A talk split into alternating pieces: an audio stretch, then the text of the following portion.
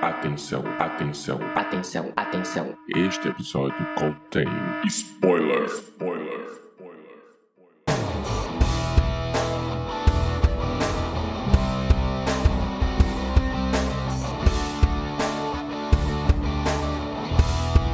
Este é o Podcast ao Cubo, o seu programa sobre cinema, séries e cultura pop.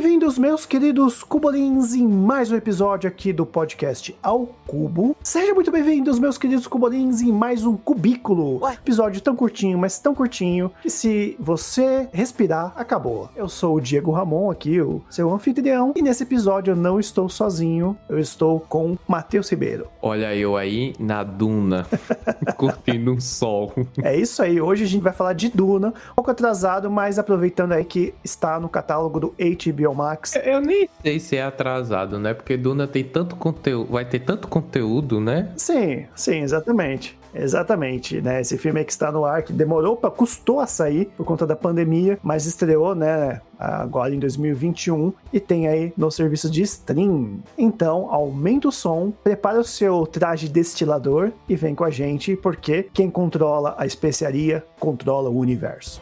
Bom,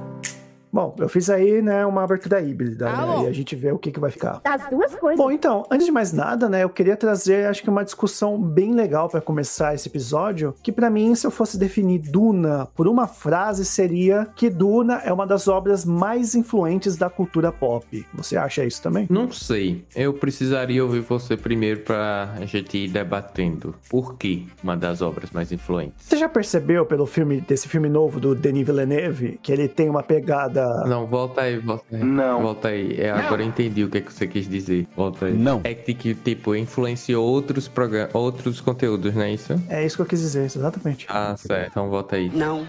Se eu fosse definir Duna em uma frase, seria uma das obras mais influentes da cultura pop. Você acha isso, Matheus? Ah, sem dúvidas. A gente consegue pegar aí Duna e ver em vários outros conteúdos, principalmente em filmes também, né? Que a gente já assistiu depois, né? De assistir Duna. Exatamente, né? Você percebeu, né, que o filme ele tem uma pegada meio Star Wars, né? Ah, com certeza. As naves, a atmosfera, assim, o, digamos, a ambientação também é muito Star Wars. E a questão política também lembra outras séries, outros filmes também. Sim, sim. É que assim, né? Duna, é, ela é influente pra Star Wars. O pessoal costuma falar, ah, eu já vi. O pessoal tem muito aquela coisa, ah, eu já vi isso já acontecendo na TV. Ah, eu já conheci isso aí. Isso aí já é clichê. Não é clichê porque Duna criou esse clichê, entende? E o filme clássico de Duna veio antes de Star Wars? Aí é uma curiosidade que eu não sei. Ah, o filme do David Lynch, que é bem terrível, até o próprio David Lynch meio que renega esse filme, é, acho que veio depois. Eu acho que ele é dos anos 80 já. Eu acho que veio depois de Star Wars, se eu não me engano. É, mas o livro de fato veio antes, né, de Star Wars. Ah, Bem antigo, né? Bem antigo. É. E o livro ele é escrito aí pelo Frank Herbert, que ele é um cara bastante ligado com essa parte de ecologia, né? Eu cheguei a ver uns vídeos antes pra,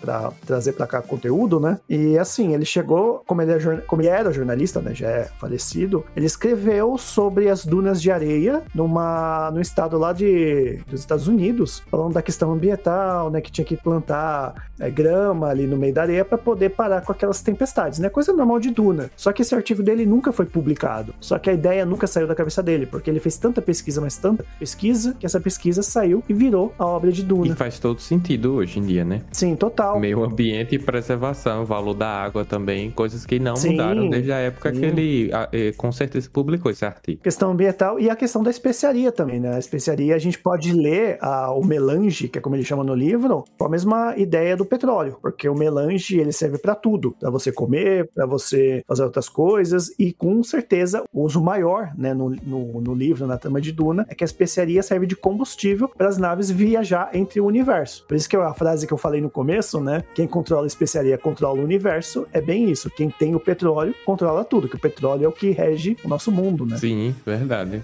fato. E assim, eu ainda vejo a questão assim um pouco além da preservação do meio ambiente, né? A questão da relação do homem com a natureza, porque em Duna mesmo tem uma cena lá que o cara tá aguando uma planta que ele diz que é sagrada. Depois, assim, por questões políticas, coisa e tal, e de traições, a gente vê essa mesma árvore, digamos assim, né? É, pegando fogo. Então, ali tá bem claro, né? Ao decorrer do filme, como é importante a preservação do meio ambiente para aquele pessoal ali, né? E é uma questão também, assim, que a gente não vê muito dunas, né? Não vê muito deserto, exceto naquele imaginário de que você vai para um deserto, você vai morrer. E o pessoal consegue sobreviver ali, né? É, tanto que até o, o equipamento que eles utilizam é preparado já para o deserto, né? Vejo muito, assim, o cuidado que eles tiveram é, de mostrar essa relação do homem com a natureza, né? Com o, o no caso, o deserto. Então, né, uma coisa que é legal a gente falar dos Fremen, né, que é aquele povo do deserto, que ele, eles têm realmente uma ligação muito maior, tanto com a especiaria, tanto também com a natureza, tanto também com a ideia da água, né? Até para separar aqui uma, uma frase que eles falam, né, que a carne pertence à pessoa, mas a água pertence à tribo, porque eles usam aqueles, aqueles trageladores de, de água, porque eles tiram a água das fezes, da urina, do corpo, que é muito importante. Então é assim que eles conseguem sobreviver sem água no deserto, né? Tanto que tem uma cena bem, bem simbólica no filme, que quando é, chega aquele cara dos Fremen pra falar lá com, com o Duque Leto, né? Ele chega e fala, ah, mas você, tipo, não vai fazer nenhuma menção a ele, ele é um seu senhor, tal, não sei o quê. Aí ele chega lá e gospe na mesa. O pessoal acha que é uma afronta, mas na verdade ele tá dando a água do corpo dele em prol de uma aliança com o Duque. Isso, então, pros Fremen é algo muito bom. Tanto que, por exemplo, né, eles chorarem por alguém é eles estarem dando aquela água em prol de uma pessoa, né? É uma coisa muito maior, assim, que eu queria trazer também. É, e o corpo deles foram, foi modificado, né? Porque o olho azul não é uma coisa assim que chama atenção, porque é algo diferente, mas foi uma modificação de acordo com o ambiente que eles é, moram, vivem, né? Agora sim, eu tenho uma crítica particular com relação ao filme. Eu acho que. Eu, eu acho não, eu não li de fato o livro. É, eu também não li. Tô lendo, tentando.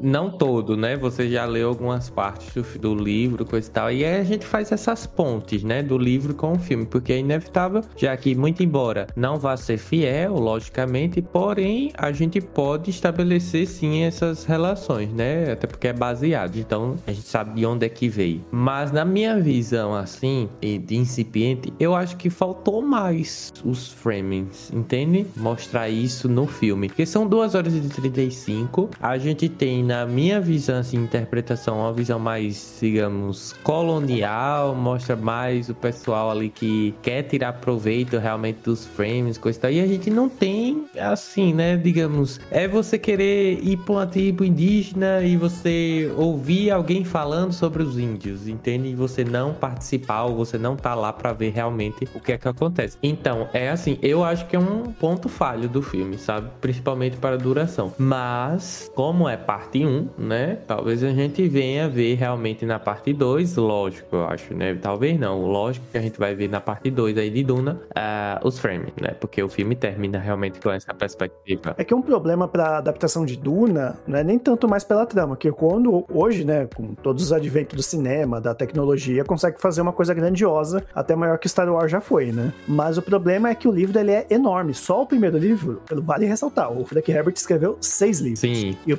e o primeiro livro tem mais de 800 páginas. E aí o próprio Denis Villeneuve falou que ia adaptar em duas partes, só que isso é sim uma crítica que Duna tá sofrendo, porque ela acaba muito assim do nada, né? Que, por exemplo, que nem Senhor dos Anéis, que o primeiro filme tem um final, você sabe que vai ter continuação, mas teve um final. Duna simplesmente acaba. Não dá um gancho, não dá nada. Ah, legal que a Mikan, no vídeo dela, que ela fez a crítica, ela falou que é como se você estivesse assistindo uma série, vai pro break, só que não volta do break. É, perfeito. E eu senti isso também. E eu senti assim que eles quiseram na parte 1 dar uma introdução e foram jogando as coisas assim. Não sei se isso ficou legal, né? Porque aí vai ficando também. E introduziu na parte 1, na parte 2 vai desenvolver e aí depois o que é que vai acontecer com Duna? Essa areia aí vai ser movediça ou não? Entende? Então, é isso, sabe? Me preocupa um pouco, porque tempo teve. Realmente adaptar 800 páginas de um livro não deve ser fácil, não deve ser fácil mesmo. Porém, eu achei que poderia ter feito assim, paralelos. Eu acho que o, os paralelos funcionam em conteúdos audiovisuais muito bem. Então você tanto trabalhar ali na perspectiva dos frames, né? Depois também na, na, no pessoal mesmo, o desenvolvimento do personagem principal e do casal também. Eu acho que poderia ter feito esses paralelos. Acho que minimizaria esses, essas críticas também. Sim, concordo. Concordo mesmo. É... É, é, Duna realmente demorou muito para ser adaptado, né? Eu acho que realmente esperaram o Denis Villeneuve aparecer como diretor, né? Quem não sabe, ele dirigiu A Chegada, que é um dos filmes de ficção científica que eu mais amo no mundo. É muito bom esse filme. Ele fez aí o, o filme Blade Runner 2049, né? É. Também, assim, não é um filme que eu amo de amores, mas eu gostei dele. Eu achei que foi legal. Lógico que não supera o clássico. E Blade Runner tem essa pegada de é, ecologia meio ambiente também, né? Então ele meio talvez tenha aprendido. Sim, né? Tem um, essa questão do cyberpunk também tem muito disso. E eu vou entrar numa outra discussão aqui, que é se Duna é uma ficção científica ou é uma fantasia. Porque a gente tem, né, as Bene Gesserit, que aliás foi uma grande inspiração pro George Lucas criar os Jedi, né? Que elas usam a coisa da voz, né? Que ela simplesmente fala, né, de um certo tom, e a pessoa meio que acaba fazendo o que ela quer. Meio com aquela ideia do Jedi lá do Obi-Wan passando a mãozinha. Você não quer o meu identificador. Eu não quero o seu identificador. Só que ainda assim é um pouco diferente nas Bene Gesserit fazendo, né? É uma coisa que eu achei legal da adaptação, que o Danilo Villeneuve traduziu como se fosse uma perda daquele tempo, né? Quando o Paul Atreides lá, o Timothée Chalamet, né? O menino Timóteo, o Denis Villeneuve, ele usou uma forma legal como se fosse uma perda do tempo, né? Quando o Paul Atreides, ele entra para falar com, a, com aquela superiora lá, né? Que é a cena do What's in the box, tal, não sei o quê. É, que ele coloca a mão lá na caixa, sabe? É, ela meio que ela chama ele com a voz, ela, você vem até aqui. Aí meio que tem um corte de tempo. É como se ele falasse, ué, como que eu cheguei até aqui? Então é, a voz faz isso, ele, ele faz aquilo que ela pede, só que ele não lembra o que aconteceu, que ele meio que tá sendo controlado. Então eu achei muito legal essa coisa do uso da voz, né? Até bem melhor que, que Jedi, né? É. E, e aí... Bem mais angustiante também. Sim, por isso que eu pergunto, né? Que assim, tem os mentates também, né? tem o começo do filme, o, o Duque Leto pergunta lá pra aquele carinha lá de, de cabelo grisalho, né? Ah, quantas pessoas tá vindo na nave? Que ele meio que arregala os olhos e aí ele conta, que ele é praticamente uma calculadora humana. Muito por conta também do da especiaria e tal, né? As Bene Gesserit também têm um puta treinamento, né? Elas podem escolher que filho elas querem ter, né? Tanto que a Lady Jessica, ela foi incumbida de, de dar uma filha só mulher pro Duque Leto e ela escolheu ter um menino, né? Aquela coisa, aquela coisa meio messiânica, né? Dela criar o Messias de Duna, né? Que também é um livro aí no futuro. Por isso que eu pergunto, visto tudo isso, é uma fantasia ou ainda é ficção científica? No Reddit, o que, tem, o que mais tem de discussão é isso, se é ficção ou se é fantasia. Rapaz, eu ainda ficaria no ficção científica, sabe? Porque de uma forma geral a gente tem aí Duna como escola para outras ficções científicas, a principal dela é Star Wars, né? É... Tem esses elementos aí todinho que você falou, porém eu ainda acho que muito forte é a ficção científica, porque a fantasia ali é consequência da ficção científica, entende? Não vejo como central ali em Duna. É que assim, Star Wars eu não leio ela como uma ficção científica, apesar de estar em muitas listas de filmes de ficção científica, no caso, ainda assim é, é complicado porque o som não propaga no vácuo, ou seja, o espaço não pode ter explosão, não pode ter som, não pode ter nada. E em Star Wars o que mais tem é piu, piu, piu, Então é, é, é meio difícil você enquadrar Star Wars totalmente como ficção científica. Agora, Duna é diferente, porque Duna não tem guerra na, nas estrelas, né? Eles têm viagem, mas é uma viagem espacial comum. Assim, futurista, mas comum. É, mas assim, tem um, sei, sabe, tem uma tecnologia ali que a gente não vai ver isso no futuro, não sei, não... Será? É, eu, eu vejo muito vibe, assim, de Blade Runner, sabe? Em... Você, você não vai estar tá vivo pra ver, né? É, É, talvez seja isso também, né? Mas eu vejo assim, muita vibe de Blade Runner. É por isso que eu ainda ca caracterizo Duna como ficção científica, sabe? E assim, é, fantasia, não sei. Estou me arriscando aqui. Porém, não vejo muita relação de fantasia com política. E que Duna tem, sabe? Muito forte ali. A traição, aquela questão assim, digamos, de um um, um grupo tá brigando com o outro, sabe? E ter toda uma consequência ali é, no, na conjuntura que eles estão. Então eu vejo mais nessa perspectiva de ficção científica mesmo, por esses pelo cruzamento desses elementos, né? E também assim, depende muito do que a gente interpreta como fantasia, sabe? Porque fantasia eu vejo mais assim, Harry Potter, por exemplo, eu acho mais fantasia ali. Senhor dos Anéis. Tem, é, Senhor dos Anéis, tem uma coisa assim mais de Game magia. É, é, também. É, tem uma questão assim mais de magia, né?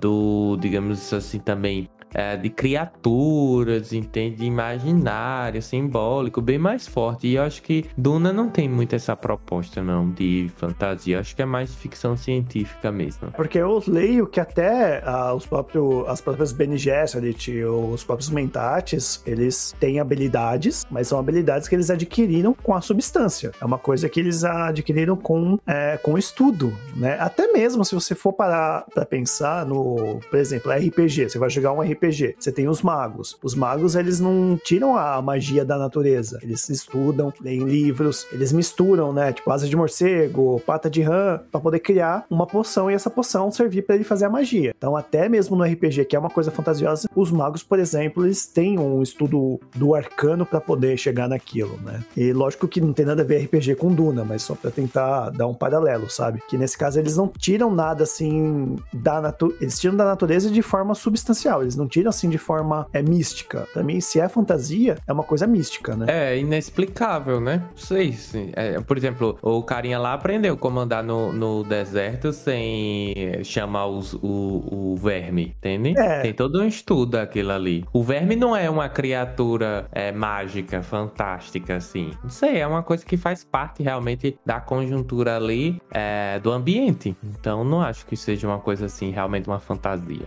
na minha visão. Eu também acho acho. Também acho isso. Por isso que eu não leio como uma fantasia. Para mim ainda é uma ficção científica. Não, e tipo, uma baita de ficção científica. Porque eu bato palmas realmente pra pessoa assim que tem é, e consegue, né, organizar todos esses pensamentos para criar um mundo totalmente diferente do nosso, nessa né, ilusão. E assim, ele constrói pontos com elementos da gente, né? Como a política. A briga ali pelo poder, né? É evidente. É a questão que a salvação está na juventude, vídeo o principal, né? Ele vai ali aprendendo, vai também lidando com o pai, coisa e tal, e com a mãe. E é o herdeiro, né? Mais próximo realmente para continuar ali toda a história. Então eu acho muito fantástico isso. Para mim o filme me surpreendeu muito. Eu ainda acho o filme ok, nada do outro mundo assim, mas é a primeira parte, né? A gente tem que analisar isso. Quando tiver a segunda parte e a gente conseguir fazer a conjunção dessas duas partes, aí eu acho que minha visão, assim como outras outras pessoas também que tiveram essa visão, que tem essa visão melhor, é, pode ser que a gente mude, né? A, a, o conjunto aí pode ser que realmente faça com que a gente perceba outras coisas, né? Outros elementos que, infelizmente, no primeiro filme eu achei que estão ok. Não é essa areia esse caminhãozinho todo. Entende? Então, para mim, Duna é um filme bom, mas morre aí. Duna eu tô conhecendo agora, sempre soube que era uma obra gigantesca, mas realmente acho que a segunda parte vai completar o filme, porque é um livro muito grande, é um livro bastante denso, é um livro que ele até se termina por si só. Se você não quiser ler mais nada de Duna, esse livro ele finaliza, o que todo mundo fala, ele finaliza nele próprio. Se você quiser continuar, você lê os outros livros. Senão você pode ficar só nesse. É, tanto que a primeira parte é totalmente descritiva, né? Sim, a primeira parte do livro é basicamente um glossário, porque ele explica muita coisa do universo. É, como diria a Mika, né, parafraseando ela de novo, né? O, o, livro, você não precisa nem se preocupar com spoiler, porque o livro, ele é um spoiler ambulante. Cada começo de capítulo tem meio como se fosse a parte de um livro dentro do universo explicando alguma coisa, né? Que é o tal do Moadib, que eu coloquei aqui no roteiro, né? Tipo, o excerto de Moadib fala de tal coisa, fala daquilo, fala não sei do que. Meio que já explica o universo só nesse começo do, do, livro. E também ele fala muito de profecia, então, as profecias que vão acontecer. Então, isso é um, é um spoiler, de certa forma. Sim. É, você lê o livro já sabe de tudo.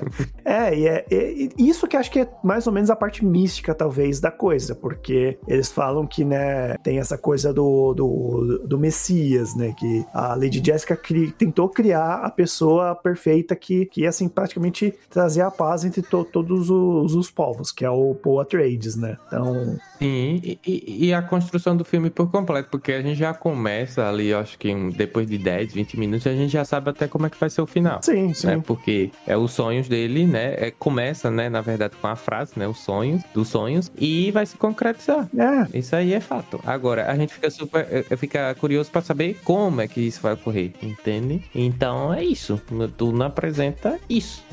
Nada que a gente não consiga pensar de diferente, assim, do mundo de ficção científica. Sim, e eu vou te dar um spoiler aqui, porque você assistiu o Avatar do James Cameron, né? Uhum. Sabe aquela coisa da, da conexão, dele conectar com aqueles animais grandes lá, que tem um animal mega poderoso que ele consegue conectar o rabo e, e montar, que ninguém conseguia montar nele? Hum, teremos isso em Duna? Teremos isso em um verme gigante. Olha só, aquele que, né, que tá no pôster que o pessoal diz que é cara de ser. Parece um toba!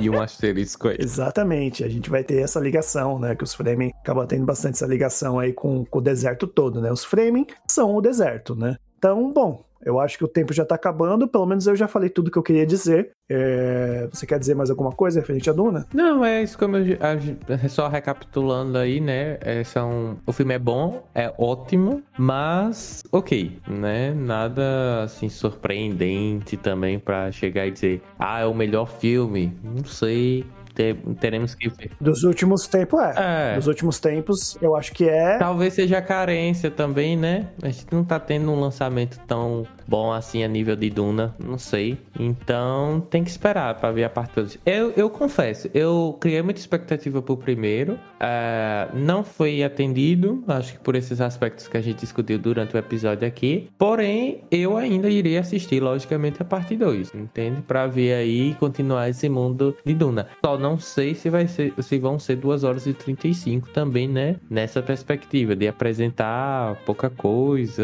não sei. Tem que esperar para ver aí lançamento de Duna parte 2. É, eu gostei bastante. É, foi o primeiro filme que eu vi assim que o cinema abriu novamente, né? Foi a minha volta aos cinemas pós-pandemia foi com Duna. Infelizmente não foi tão bem porque eu estava doente hum. na época, né? Eu estava ah, meio rouco e tal. E, assist... e tá com problema de, de nariz com tudo e com máscara no cinema foi uma experiência não muito agradável. É horrível. Então, talvez isso tenha estragado um pouco a minha experiência, mas eu gostei assim bastante do filme. Eu acho que é um filme grandioso, tem uma puta trilha sonora, é Hans Zimmer, vai ganhar com certeza alguns Oscars né, agora em 2022. E eu comparo ele com O Senhor dos Anéis. Apesar de não ter um final, como O Senhor dos Anéis tem, eu comparo ele a, Senhor, a, a Senhor dos Anéis na coisa grandiosa do que ele vai ser, com as duas partes que ele vai ter. Com certeza vai ter a, os, talvez um pouco menos de Oscar que O Senhor dos Anéis, mas vai estar ali equiparado nessa coisa de, de produção. Então é isso que eu tenho a dizer. Então acho que vale muito a pena ver. Pessoal, quem tem HBO Max, com certeza vão lá assistir, que vocês não vão se arrepender. Tem dublado, tem legendado, tem aí pra todos os gostos. Eu vi dublado no cinema, porque eu assisti aqui na, no meu bairro e legendado é, é horário muito fora de mão para mim, né? Mas a dublagem também tá ótima. Eu tenho nada a achar ruim com conta da dublagem, eu gosto, mas pelo menos, né, no serviço de streaming você pode escolher legendado. É isso. E é isso. Gostando ou não de Duna, assista porque vale a pena. Exatamente, exatamente. E diz aí nos comentários, né, o que vocês acharam, né? Mande aí pra gente se vocês assistiram Duna, o que, que acharam, o que, que faltou aqui a gente falar. Vamos manter aí o papo aberto, né? E, Matheus, para que as pessoas possam fazer isso, onde que elas podem nos encontrar? Elas vão encontrar a gente tanto no Twitter como no Instagram, que é tudo arroba podcast ao cubo, podcast ao cubo por extenso. Lá nas redes sociais você também tem um link lá, né, para você ter acesso aos nossos agregadores e ouvir os episódios passados. E nas nossas redes sociais você vai lá para comentar esse episódio e outros episódios também que a gente já tem lançado. Tudo arroba podcast Ocupo. Muito simples aí para digitar. E segue a gente também no é, agregador favorito, principalmente o Spotify. Exatamente. Se você é um perdido do Facebook, a gente também está lá. Não é a nossa maior rede social, mas caso você queira, também estamos no Facebook. Então, é isso? É isso. Vamos bater um papo com o pessoal do Freeman e esperar a parte 2 aí do uh, Duna. Eu vou aqui andando e dançando que nem um, um frame na areia. É, pra não pegar um verme, né? Pra não chamar o verme.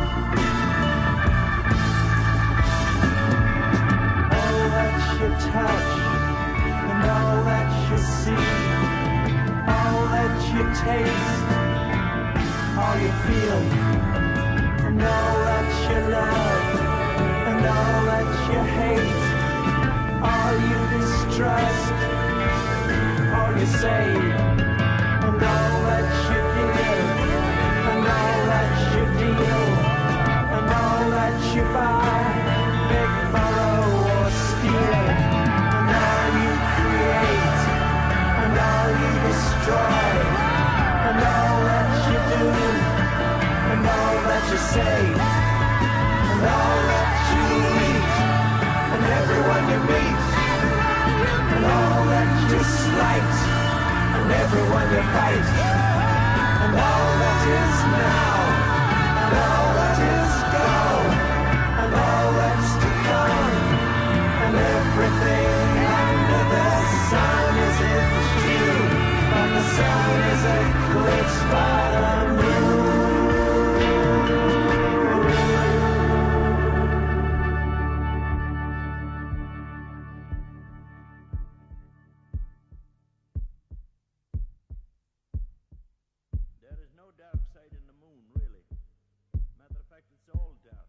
Rapaz, O que, que é isso? o quê? Tô ouvindo um barulho. E é, aqui tá normal. Eu tô ouvindo tipo. Tem, tem tipo uma TV ligada. Oxi. Para o tempo aí. Só tem cachorro. Oxi. Ué, você você abriu alguma aba aí?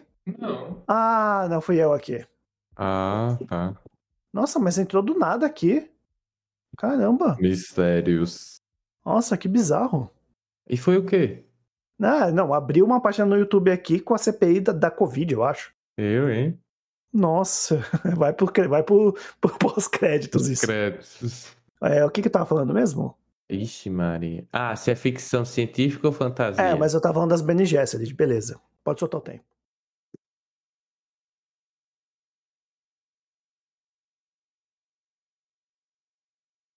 Então, tá um cubículo, mas também tá um cubo, né? É, deu 30 minutos. Não sei depois dos cortes, né? É, então.